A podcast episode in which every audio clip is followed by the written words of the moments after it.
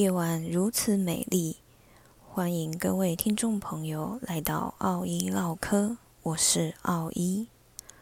不知各位朋友们有没有养宠物呢？或是曾经有养过宠物的经验呢？奥一自己本身是个猫奴，养猫的时长大概有十四年。不过到现在，奥一依旧觉得自己是个养猫新手。为什么这样说呢？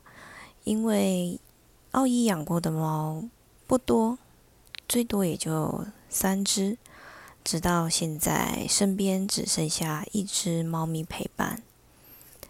嗯，也随着时代在更替，有很多的知识与尝试都会变化。所以，直到现在，奥伊依旧觉得，在养宠物的心知上，嗯，都是有源源不绝的变化，以及可以学习的地方。所以，自己一直不觉得自己是个养猫达人呢，或者是很懂猫咪，因为他们的心思我们实在猜不透。那。接下来就让奥一跟大家分享我的第一只猫是怎么跟我相遇的。我的第一只猫呢，嗯，其实不是我要养的，是我的前男友。嗯，那时候他要养的时候，呃，他告诉我他想要养一只猫。我问他为什么你会想要养猫？因为我记得他们家一直都是养狗的，好像没有养过猫。他就跟我说：“啊，因为他住公寓，他怕养狗会吵到邻居。”我就想说：“好吧，那你想养你就养吧。”因为那个时候我跟他其实是已经分手了。那我们认为分手毕竟是和平分手。还是可以当朋友的，当然这是题外话。那如果各位听众朋友有兴趣想要聊到底前任能不能变为朋友，欢迎留言给我，将来我们有机会可以开启这个话题再来聊。OK，回到原本要讲的养猫的事情上，那当初呢，嗯。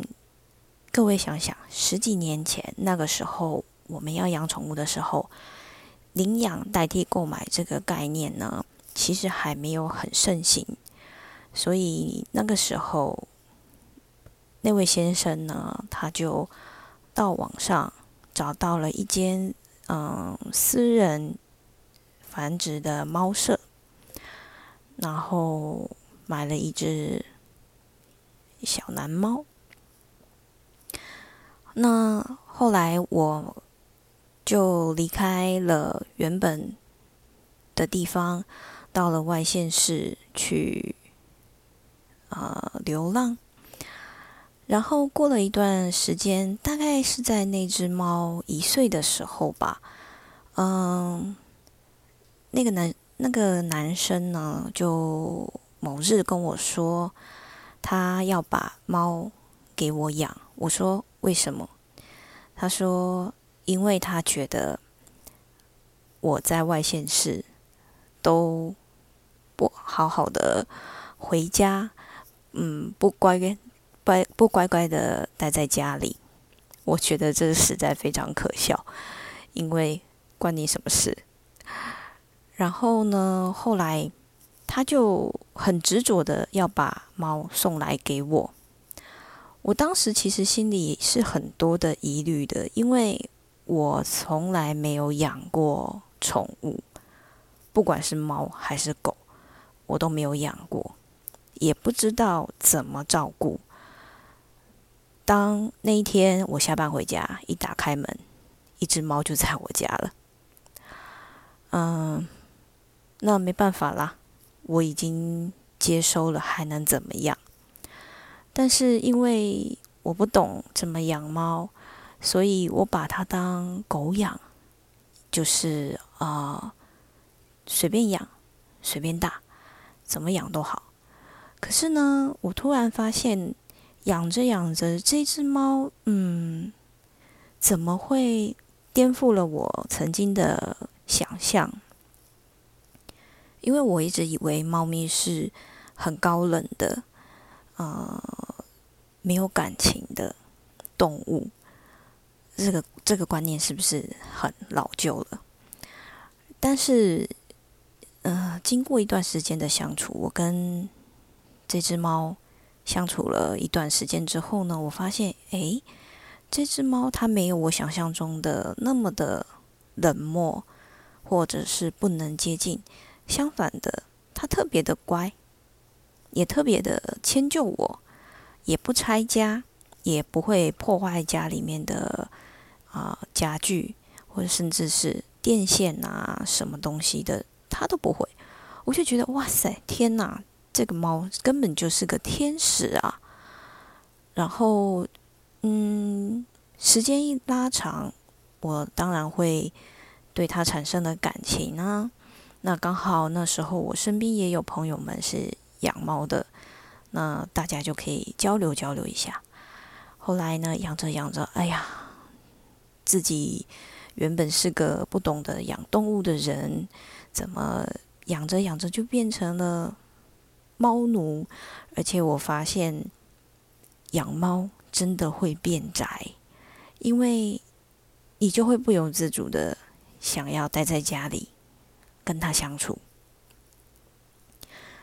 后来，嗯，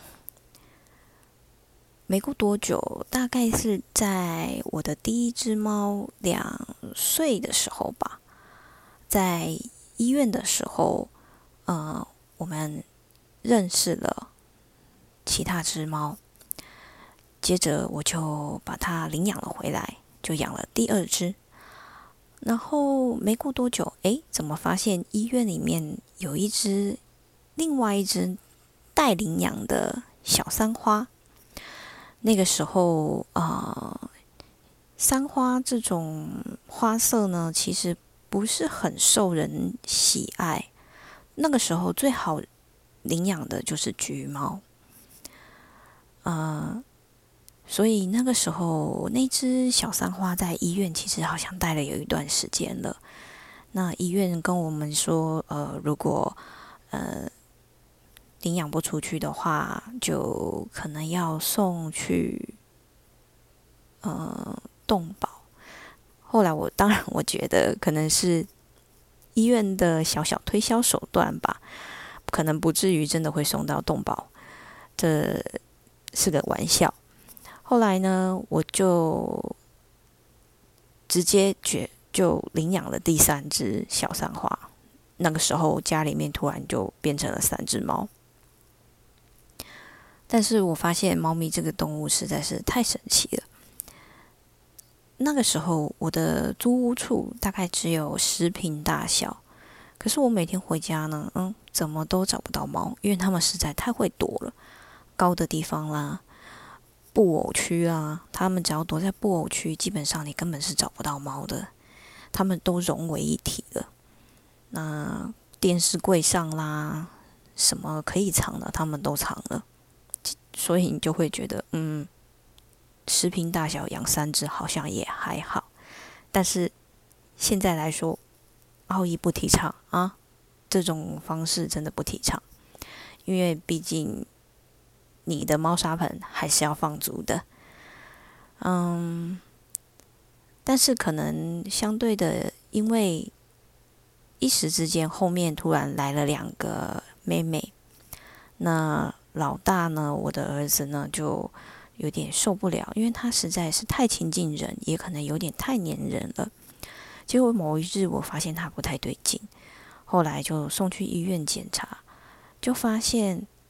检查发现他突然是有白血病，哇塞，我的天哪，怎么会有白血病这个东西就发生在猫咪的身上？不是人才有吗？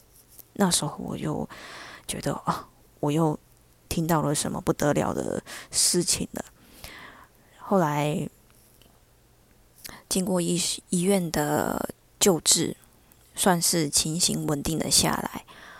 嗯，白血病这个症状呢，嗯，其实猫咪它也会发病的原因，就是它本身可能是从母体就带来的，但是有可能它一辈子都不会发病，但有可能它就是会发。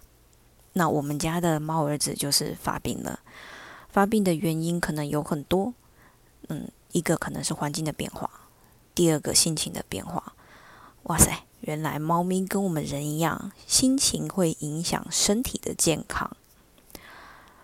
后来我就在想，那可能是因为那时候突然进来了两只新的小猫，他觉得自己的资源。或者是什么地位都被争宠，都被抢走了，他可能导致他心情不佳，但是是我们没有办法感受到，或者是我们不知道的。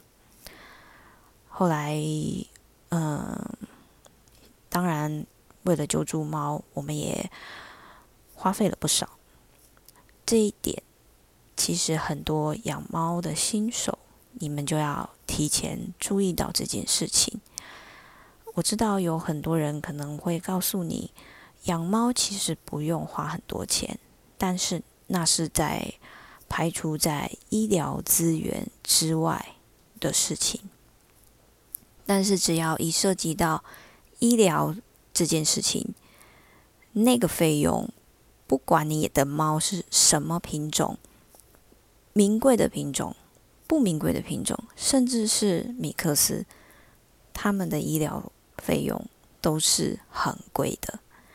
所以养猫的人在养之前，麻烦要慎思，而且也不要怪很多的送养人或中途妈妈们，为什么在做呃领养人筛选的时候会这么的严苛？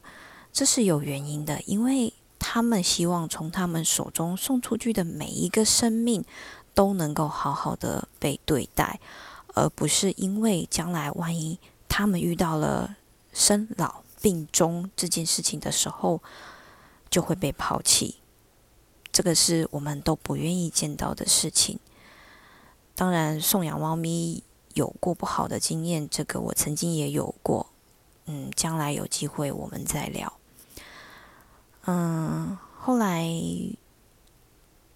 我搬回了原本我的老家，当然也是把猫也一起带回来。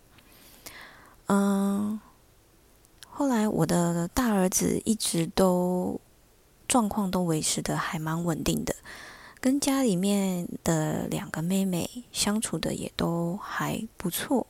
有的时候他们也会睡在一起啦，互相理毛舔毛啦，那表示他们之间相处还算融洽。直到他六岁的时候，突然间他又发病了。这一次，哎呀，真的是不得了，没办法救不回来。医院告诉我说：“嗯，我不用想的太多，毕竟六岁也是接近猫咪的中年了。”二岁两他两岁的时候救的回来，是因为他还年轻。六岁说中年的话，啊，就我不用想太多了。那医生也安慰我，通常白血病发作的猫发一旦发作，他们要活，通常都活不过两年。那我可以把我的猫养到六岁，撑过了两年，多养了四年，其实算是我照顾的很不错。嗯，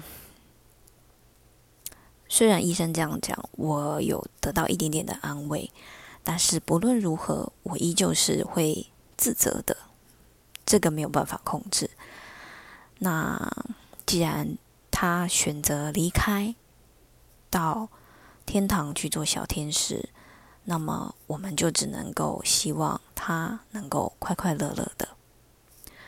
但是经过这个经验，我也学到了很多。